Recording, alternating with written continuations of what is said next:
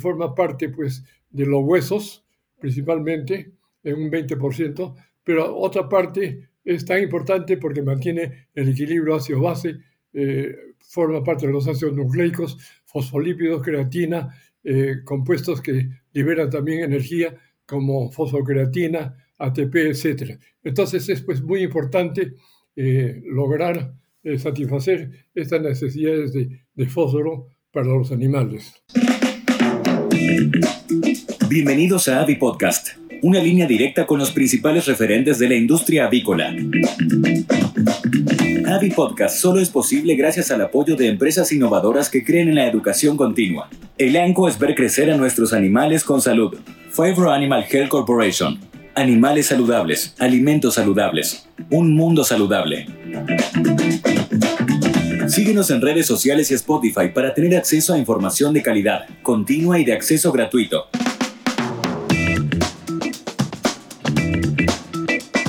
Hola, y bienvenidos a este nuevo episodio de la Podcast. Mi nombre es Juan David La Torre y voy a ser eh, anfitrión en este nuevo episodio en el cual vamos a tocar un tema relacionado a los requerimientos y aportes del fósforo para la avicultura. Y para hablar sobre este tema, eh, tengo el placer de compartir con ustedes ah, y con el ingeniero eh, Oscar Briseño. Eh, buenas tardes, ingeniero Oscar, ¿cómo está? Felizmente bien. A tus órdenes. Ingeniero, pues para, para empezar a, hablar sobre este tema del fósforo, me, me gustaría, si es posible, que nos comente un poco sobre su formación académica, su experiencia laboral y el rol actual que cumple. Bueno, le comento que yo egresé de la Universidad Agraria La Molina ya hace muchos años, en 1962. Eh, eh, tengo el título de ingeniero agrónomo hice estudios en la Escuela de Graduados de la misma universidad en nutrición. Yo trabajé eh, como docente, como profesor en la Universidad Nacional eh, San Luis Gonzaga de Ica durante un año en la Facultad de Zootecnia y luego pasé al Instituto Peruano de Energía Nuclear tres años porque quería especializarme en radioisótopos. No, no concluí y terminé eh, iniciando mi carrera docente en la Universidad Nacional Agraria de La Molina durante 30 años. Eh, fui eh, jubilado después de 30 años de estar laborando como docente en la Facultad de Zootecnia, Departamento de Nutrición, llevando, enseñando varios cursos relacionados con nutrición. Eh, en los últimos 10 años de mi carrera docente, comencé a hacer eh, consultoría y asesorías en diferentes eh, empresas eh, productoras de huevo y de carne en el Perú, y para lo cual tenía que viajar de norte a sur con una vida intensa de asesoramiento y conducción de experimentos y, y formulando raciones para las aves. Luego, también tuve la oportunidad de hacer asesoría en la República del Ecuador, en una compañía que, se, que producía pollos para postura comercial en reproductoras y pollitas bebé y encargado de la parte nutricional y tuve la experiencia pues de cambiar de latitud y cosechar muchos amigos interesantes. Asimismo, hice algunos oh, trabajos de, de, asesoría en la República Argentina, pero mayormente me concentré en el Perú tanto el, área del norte como de Piura, como el sur en Arequipa y por supuesto en Lima.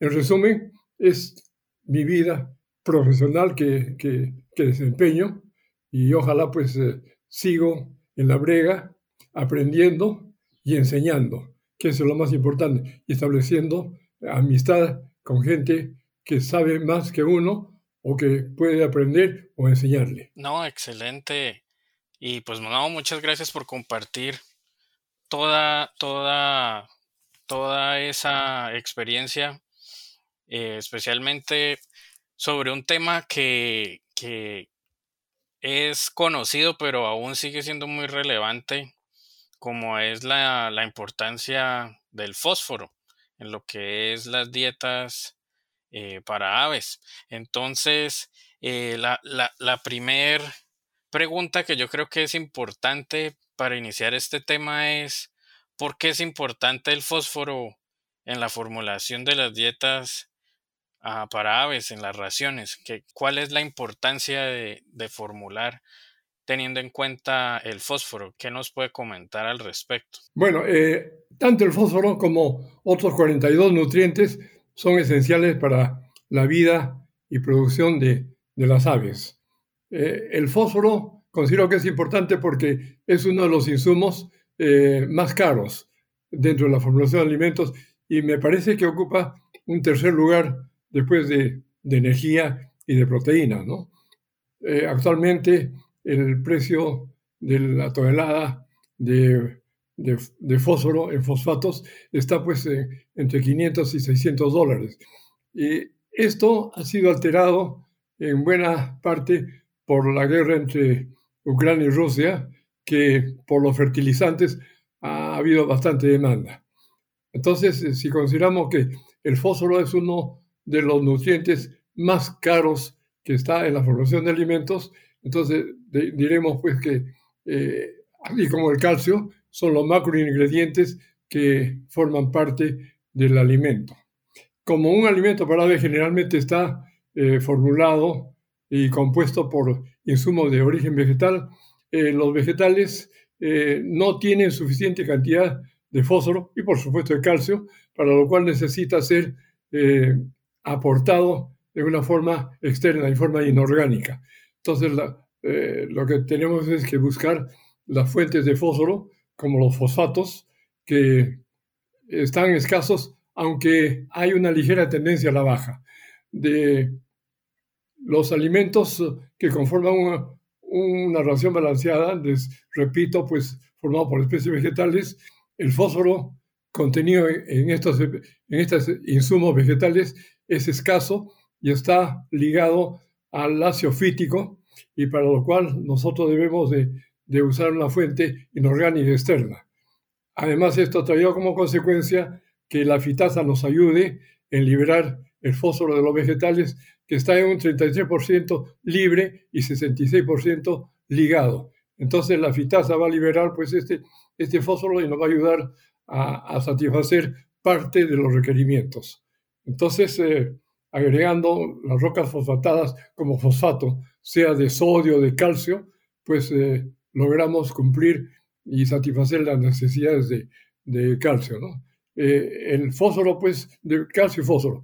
El fósforo es muy importante porque forma parte pues, de los huesos, principalmente, en un 20%, pero otra parte es tan importante porque mantiene el equilibrio ácido-base, eh, forma parte de los ácidos nucleicos, fosfolípidos, creatina, eh, compuestos que liberan también energía como fosfocreatina, ATP, etc. Entonces es pues, muy importante eh, lograr satisfacer estas necesidades de fósforo para los animales. Y basado, basado en su experiencia, ¿cómo han cambiado los requerimientos de fósforo en los últimos años? ¿Qué nos puede comentar en esos cambios de requerimientos del fósforo a través del tiempo? Con la utilización del fósforo que se añade a los alimentos, eh, hemos venido usando eh, alimentos muchas veces muy ricos en fósforo, porque hemos ah, seguido los lineamientos que hay para satisfacer los requerimientos de fósforo. Esto ha traído como consecuencia que eh, parte del fósforo excretado en las heces eh, afecta el medio ambiente y las aguas, eh, sobre todo proporcionando elementos que, que, son inadecuados, favoreciendo el crecimiento de algas. Entonces, para el uso de, de, liberar esa parte de fósforo, hemos usado la fitasa y con ello hemos disminuido el uso de fosfatos inorgánicos en los alimentos. Entonces, esto logró incidir en preguntarse, ¿estamos agregando mucho fósforo al alimento? Y todas las empresas eh, de genética, sean de postura o de pollo y carne, comenzaron a estudiar y evaluar y los rendimientos y no, y las necesidades de, fósforo eh, han ido disminuyendo paulatinamente en el tiempo. Esto más o menos ha sido eh, no muy notorio en los alimentos de inicio, entonces para animales, para aves jóvenes, pero sí, por ejemplo, eh, con muy intensidad la reducción del requerimiento de fósforo para aves más adultas. En pollo de carne, digamos, para el finalizador. para el inicio ha habido una disminución aproximadamente de, de un 3 a 4% menos de fósforo disponible y en alimentos finalizadores más o menos de 6%, más o menos dependiendo de la línea genética que han ido avanzando y retrocediendo en el tiempo conforme obtenían resultados de los criadores. En, el ave de, en las aves de postura esto ha sido más notorio porque animales de vida larga, también al inicio, al inicio de la producción de huevos, eh, la disminución del fósforo eh, disponible ha sido más, y digestible también, ha sido más o menos de un 6%, y en animales ya de 65 a 70 semanas de edad, ya la disminución ha sido bastante, eh, bastante fuerte, más o menos de un 21% en los últimos tiempos. De tal manera que ya se están haciendo raciones pues, para aves de postura con niveles tan bajos de fósforo disponible de punto 30.27%, ¿no? Entonces eso ha obligado a que tengamos que usar menos rocas fosfatadas, menos fosfatos en las raciones y en consecuencia mejorar el clima, el medio ambiente por la menor eliminación de fósforo a, a la tierra o al agua. Excelente. Entonces, ah, bueno, ya vi que mencionó un poco sobre lo que es la utilización de las, de las fitazas. Eh, una pregunta que yo creo que es ah, típica, ¿cómo seleccionar la mejor fitasa? ¿Qué considera, qué factores considera usted que, que se deben considerar a la hora de seleccionar la mejor fitasa? Es eh, un tema bastante interesante, pero a, su vez controversial, porque va a depender de de qué fitas estamos hablando. Eh, más o menos hace 40, 50 años ha habido un boom en el uso de fitazas y en la oferta de fitazas. Diferentes empresas de mucho renombre y de poco renombre están ofertando fitazas de segunda, tercera, cuarta generación y que liberan en promedio de punto uno a punto 17.18% de fósforo en las raciones. Entonces, eh, creo yo que ya es universal el uso de las fitazas en los alimentos. El problema radica en qué fitasa tengo que elegir y esto está en función del proveedor, del medio donde vivo, donde exploto los animales, las facilidades que tiene y la demostración de la efectividad de la fitasa mediante la presentación de trabajos publicados en revistas pues, de, renombre como Portrait Science o Journal of Applied Nutrition que determinan la ventaja de usar. Con ello se ha logrado pues eh, usar, menos, eh, usar menos fósforo y tener mejores resultados. Es difícil eh, decir, por ejemplo, que cuál es la mejor fitasa. ¿no? Hay fitasas que están saliendo con mucha frecuencia y que ofertan pues una liberación alta, ¿no? Ahora viene también el, el problema de, de, fitasas, de las dosis y la superdosis de fitasas, ¿no? Entonces, en pollo de carne sí esto está funcionando, pero es difícil eh, y, falta un poco de información para el uso de fitasas en aves de postura, debido a que los niveles altos de calcio que se emplean hace que el pH eh, suba, o sea, se vuelva alcalino, y esto tiene una interacción negativa con el uso de la fitasa. ¿no? Entonces, eh, sin embargo, por lo menores requerimientos de fósforo en las, en las aves de postura, pues no es tan notorio. Yo particularmente estoy, soy reacio a usar eh, dosis altas, altas de fitasas en aves de postura porque creo que no es necesario subir tanto estos niveles de, de fitasa. ¿no?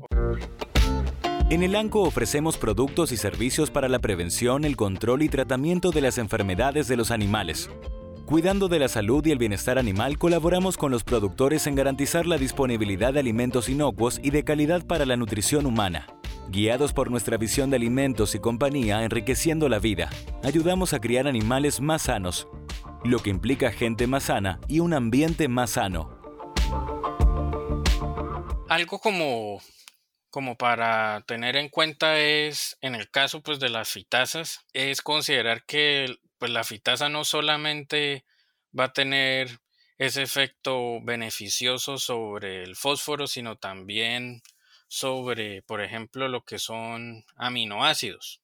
Sí, como que el fitato tiene esa carga negativa que va a hacer que reaccione con aminoácidos de carga positiva si estamos hablando, por ejemplo, de, una lisina o de una arginina o una histidina. ¿Qué considera usted, por ejemplo, o si hay algún efecto en lo que es usar al mismo tiempo en la misma ración eh, fitasas y fosfatos. ¿Ha tenido algún, ha hecho algunos trabajos donde, por ejemplo, la fitasa ha mejorado la digestibilidad de los fosfatos o, eso es algo que, que no ha evaluado anteriormente? ¿Qué opina usted de usar esas dos fuentes al mismo tiempo? La respuesta inmediata ante el uso de las fitasas es que cuando comencé a usar fitasas en una empresa determinada, se bajó como 40 toneladas menos la compra de fosfato.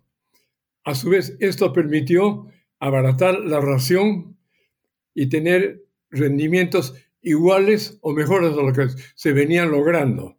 Entonces el efecto positivo de la fitasa no había lugar a dudas de probar porque ya era un hecho de que disminuyendo la compra de fosfatos inorgánicos se había bajado tremendamente el costo de producción de la tonelada de alimento y en consecuencia la productividad de las aves.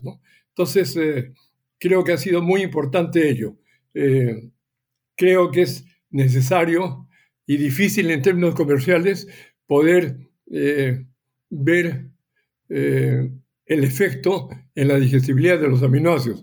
Pero es así que al hacer la formulación de los alimentos se utiliza y se logra perfeccionar el perfil de aminoácidos, tanto la relación de arginina, lisina o de los aminoácidos eh, de cadena, encadenados, ¿no? como la valina, leucina y isoleucina. Entonces, eh, es un gran aporte. Lo que he tenido yo la experiencia de ver es más bien la oferta que dicen los fabricantes sobre la liberación de energía. Entonces, muchos de los fabricantes indican que liberan pues un 20% de, energía y otros tanto como 50 o 70. Yo normalmente uso pues 20 o 25, soy muy conservador en ese sentido, ¿no? Porque no entiendo. No entiendo bien cómo puede ser posible eh, esta eh, reducción de, de, energía en el alimento tan alta. Además, eh, las otras enzimas también ofrecen, entonces creo que una, considerando como son excluyentes, 20 o 30 kilocalorías es suficiente, ¿no? Desde mi punto de vista. Bueno, y algo también a considerar es la termoestabilidad de esas fitasas, ¿no? Que sean fitasas que, claro que pues ya las últimas generaciones son, se consideran bastante termoestables, que luego del proceso de peletizado no vayan a perder su, su actividad, ¿no? Eh, eh, y la otra cosa que He escuchado y eh, han habido bastantes estudios. y la Universidad de Maryland con la doctora Roselina ha trabajado bastante con lo que es eh, las fuentes de calcio, ¿no? Cómo es esa interacción entre el uso de fitasas y, los carbonatos. ¿Ha usted experimentado eh, algún, algún efecto sobre esa combinación, por ejemplo, de la fuente de calcio, que es un carbonato, carbonato de calcio y, el uso de la fitasa, como el efecto de esa fitasa sobre la, sobre la digestibilidad. Bueno, me ha ayudado mucho el escuchar y leer artículos como de Rosalina Ángel de la Universidad de Maryland, que encuentra pues una variación muy grande de, la disponibilidad de calcio y de fósforo en función de la fuente, sea pues eh, eh, eh, de origen terciario, cuaternario, de tipo de roca que se, que se esté empleando. Entonces, es una variación y unas incógnitas muy grandes, ¿no? necesitamos ya de la ayuda hasta de geólogos para que nos indiquen la procedencia de las rocas que estamos usando, ¿no? Yo, por lo menos, no podría distinguir entre eh, si es una roca de origen terciario o cuaternario, ¿no? Más me estoy dedicando a ver el tamaño de partícula y la solubilidad de las fuentes, sea por ejemplo de calcio, ¿no? Entonces, eh, eh, residuos marinos de conchuela, por ejemplo, en el Perú, tienen solubilidad baja, que es mejor, ¿no? Que esa solubilidad alta de, algunos carbonatos, ¿no?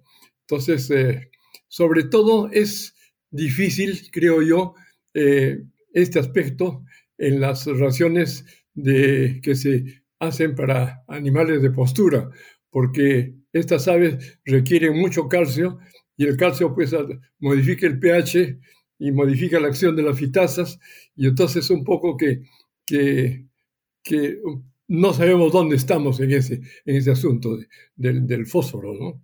Entonces, eh, felizmente, el requerimiento de estas aves de postura en fósforo son menores.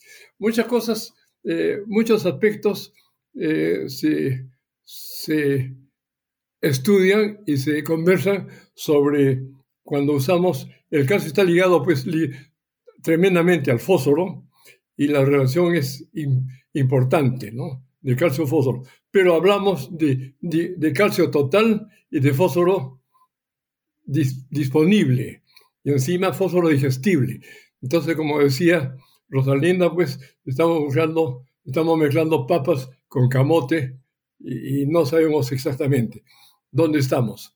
En calcio total se habla pues de calcio digestible, pero las fuentes algunos dicen que solamente hay un 30% o 50% de calcio digestible en algunos calcios. Entonces, eh, me imagino que para los nutricionistas o para los que están relacionados con la producción, ven anormalidades metabólicas en las áreas como fatiga de jaula. Entonces, gran parte de esto debe ser relacionado con que la estimación que estamos haciendo del calcio y en consecuencia del fósforo, pues eh, eh, no, no es tan bien adecuado porque se está produciendo estas anormalidades metabólicas. Y más aún que en el área de, postura comercial eh, ya casi es una tendencia general el explotar las aves de 70, 80, 90 y 100 semanas de edad. Entonces, conocemos nosotros que en función de la edad, pues la digestibilidad y absorción de nutrientes en las aves por, eh, de más edad eh, son menores. Por lo tanto, el ajustar los niveles de nutrientes en general va a ser difícil. Además de que el daño que está sufriendo el hígado que trabaja intensamente a esa edad, pues eh, es un problema satisfacer las necesidades. yo he estado discutiendo en las últimas semanas un problema de osteoporosis, o sea, fatiga de jaula, que se está presentando en mayor nivel, pero todo eso depende pues de, cómo ha sido el levante cómo ha sido formada esa gallina para que al final responda. Eh, la gallina de más edad produce un huevo de mayor peso, el calcio ya no, va, no se va a necesitar de 2.2 de calcio para, para formar la cáscara de huevo, sino ya de 2.6 por el mayor tamaño. Entonces, eh, creo yo que este tema tiene que ser bastante discutido y capaz relacionado con, con la mejora de, nutrientes que deben ser revisados, ¿no? Para evitar estos problemas. Entonces creo que esto es un, tema desafiante. El fósforo, como decía al, inicio, está, lo consideramos los nutricionistas como un fósforo eh, disponible que está en los vegetales y que ayuda a la fitasa a liberarlos. También el término de digestibilidad presecal del fósforo. Hay muchos datos ya en la literatura de, de estos valores de digestibilidad principal del fósforo, que son los que son los que debemos trabajar. Sin embargo, pues no hay muchos datos en general y ya el World Poultry Science eh, Association ha realizado un protocolo para que se determine el fósforo eh, digestible principal en forma uniforme y se puedan obtener datos que, nosotros podamos usar en la formulación de alimentos balanceados, de alimentos para aves. Entonces creo que esperamos todavía un desarrollo interesante sobre ello y la uso y normalización de estos valores para usar calcio digestible y fósforo digestible presecal. Mientras tanto, pues seguimos con un poco en la nube con, los, con la digestibilidad del calcio y la digestibilidad del fósforo. Perfecto. Y bueno, como usted mencionó anteriormente, este tema del fósforo y su importancia, el uso de fitasas es un tema muy amplio eh, que requeriría, la verdad, una serie de episodios. No se podría cubrir todo en uno solo. Y pues algo que me parece crucial como para la gente que está tomando decisiones a nivel de industria, eh, me gustaría saber, eh, por ejemplo, qué le exigiría usted a un proveedor de fosfatos para qué información cree usted que es importante que una persona que esté en la posición de tomar decisiones debe hacer a un proveedor de fosfatos para, para saber cuál es el mejor que, que debe incluir en, su, en sus raciones, por ejemplo. Sí, este tema es muy importante porque la selección del proveedor de la, del fósforo inorgánico como los fosfatos, pues eh, involucra, creo, dos aspectos. El primer aspecto es una oferta y una evaluación del fosfato que nos ofertan in vitro para lo cual hay diferentes eh, eh, eh, temas de análisis como solubilidad en agua, lo cual nos indica que si es bastante soluble o el 100% soluble, nos indica que el, fosfo, el fosfato que nos estamos ofreciendo se relaciona a un fosfato monocálcico. Y en consecuencia, el fosfato monocálcico podríamos asumir de que es mejor porque tiene mejor digestibilidad otro fosfato. Sin embargo, estos valores no relacionan a la, utilización del fósforo por el ave, solamente son ayudas para seleccionar al, proveedor.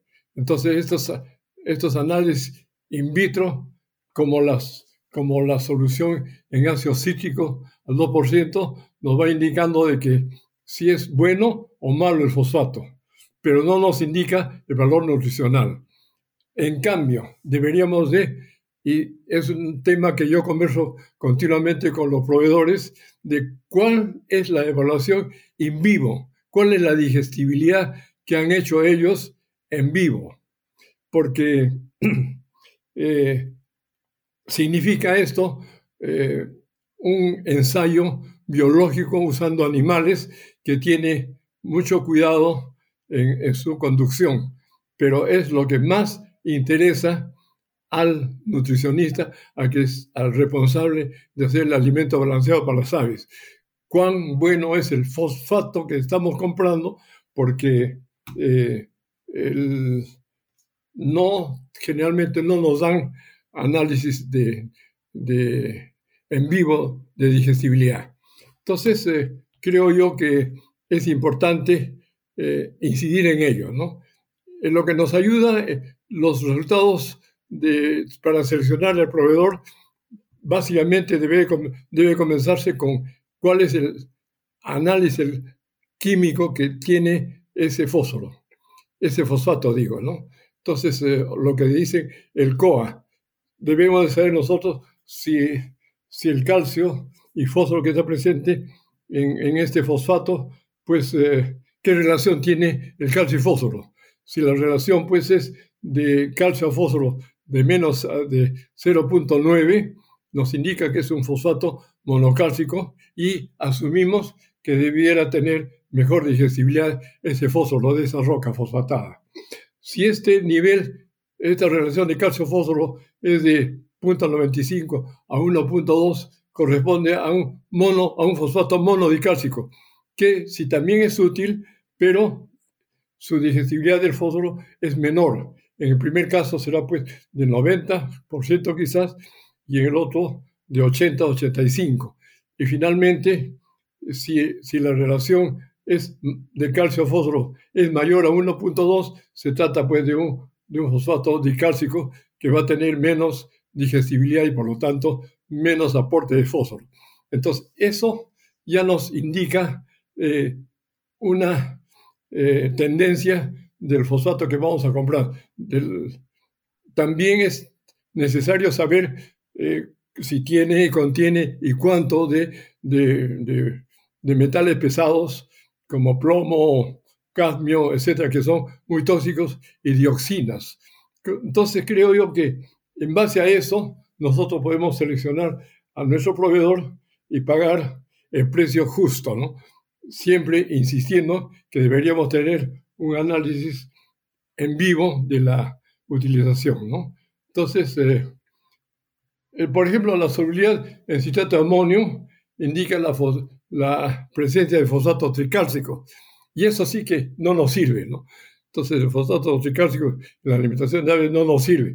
Entonces, eso podría ser motivo de descarte del de, el proveedor, ¿no? Entonces, eh, creo yo entonces que, la digestibilidad de los fosfatos, nosotros debemos tener presente que es más alta en los monocálcicos, menor en los dicálcicos, en, no, en los monodicálcicos y menor aún en los fosfatos dicálcicos, siendo pues el fosfato de sodio monosódico de más alta digestibilidad. Entonces, esto va a estar en función de, de los precios. Fosfato de sodio monobásico, pues eh, eh, bastante más alto, pero bastante digestible. Y por el lado extremo, el, el fosfato dicálcico que es de menos digestibilidad y seguramente cuánto más debo o cuánto menos debo pagar por ello. ¿no? Entonces creo yo que eh, el asunto es ese, estimar, de acuerdo a los datos que se dispone, con cuál me resulta más ventajoso para los fines que estoy haciendo. ¿no? Y en el caso de, esas fueron las recomendaciones a tener en cuenta para la selección de un proveedor de fosfatos. En el caso de los proveedores de fitazas, ¿qué le gustaría a usted? ¿Qué información cree usted que es relevante para, para poder seleccionar una persona que esté, por ejemplo, en el, en el rol de tomar la decisión de qué fitaza va, va a adquirir? Claro, eh, hay dos aspectos en ello, ¿no? Entonces, primero, el proveedor de, rocas de fosfato, pues tiene que indicarme de dónde están sacando la materia prima, ¿no? Porque sabido es de que eh, la explotación de las fuentes de, rocas fosfatadas, rocas fosfóricas, eh, que presentes pues, en Marruecos, en Sahara, en Europa, Estados Unidos, eh, la disponibilidad está disminuyendo, ¿no? Porque gran parte de este fósforo pues, se usa como fertilizantes y como consecuencia de la guerra entre Ucrania y Rusia, pues esto se ha elevado mucho los eh, fertilizantes nitrogenados, por ejemplo. ¿no? Entonces, eh, eh, si yo conozco que el proveedor tiene, extrae el fosfato que me está vendiendo de un lugar conocido, pues entonces creo yo que tiene más ventaja, ¿no? Porque el ácido fosfórico que se puede emplear lo, lo hacen reaccionar con sales de, de, calcio, pues de sodio, para obtener los fosfatos, ¿no? Entonces, eh, creo yo que esa parte es importante que nos diga el proveedor de dónde está extrayendo este, estos fosfatos para poder adquirir. Y en función a las fitazas, pues es un tema eh, bastante eh, difícil porque la oferta de estas enzimas son muy grandes. La, el común denominador es de que las fitazas han venido ya hace tiempo para quedarse. El asunto está cuál empleo y en cuánto y cuánto cuesta, ¿no? Entonces la termoestabilidad, antes había una diferencia muy grande entre la que era termoestable y la, la que no. Sin embargo, ahora los precios están eh, equilibrándose. ¿no? En el área de postura eh, se acostumbra, al menos en nuestro medio en el Perú, pues no peletizar el alimento, por lo tanto no tenemos interés en una fitasa que sea termoestable. ¿no? Quizás en los alimentos de inicio, algunos sí emplean alimento peletizado o granulado, y ahí sí es necesario usar pues una, una fitasa termoestable. Otro punto importante es, es eh, tener elementos prácticos para evaluar la fitasa del alimento. Tal es así, en, un pomo, echar un poco el alimento, algún líquido para que nos demuestre la turbidez y la efectividad de la, de la fitasa. ¿no? Entonces, algunas empresas sí ofrecen ellos, otras no. ¿no? Entonces, eh, hay ofertas muy variadas de fitasas desde algunas que cuestan muy poco a otras que cuestan un poquito más caras, ¿no? Pero creo que todas funcionan bien. Bueno, y ya, ya para concluir este episodio, vamos a, hablar lo que es la, la sección de la nominación. Entonces, me gustaría saber si usted conoce o considera algún experto en la industria que, que debería hablar con nosotros y participar en un futuro episodio de, de la Bipodcast? ¿A quién le gustaría nominar para, para un futuro episodio? Me gustaría eh, nominar a un amigo y profesor de la Universidad Agraria. Actualmente sigue trabajando en la Universidad Agraria, tiene mucha experiencia en formulación de alimentos, tiene un doctorado, especialidad en, en Estados Unidos, y su nombre es Víctor Guevara Carrasco. Él es profesor principal en la Universidad Agraria y, tiene su correo electrónico bguevara.lamolina.edu.pe. Entonces, eh, él puede ser de mucha utilidad para la, la industria avícola, para los nutricionistas, porque tiene un enfoque muy importante para la formulación de alimentos balanceados. Entonces creo que es, sería interesante hacer una reunión con él. Yo ya me comuniqué el día de ayer con él para que me dé su dirección y le voy a decir que, sería interesante que participe en ello, ¿no? Listo, entonces esperemos eh, poder contactarlo y, que haga y que participe y que comparta su conocimiento en, un futuro episodio. Pues más que nada, eh, darle las gracias por su tiempo y por compartir eh, su experiencia con nosotros en este, en este episodio tan interesante relacionado al fósforo. Y pues agradecerle por su tiempo y muchas gracias eh, y espero que pueda volver a participar en un futuro. Muchas gracias por la oportunidad y definitivamente me gustaría poder participar para poder aprender. Esa es la idea. Nunca dejo de aprender y me gusta mucho enseñar lo poco que he aprendido. Entonces, le agradezco profundamente esta oportunidad y ya la veremos pronto. Muchas gracias. Bueno, hasta luego. Muchas gracias. Si te gustó este episodio, no dejes de compartirlo con otros profesionales para que más personas puedan tener acceso a la palabra de los principales referentes de la industria avícola.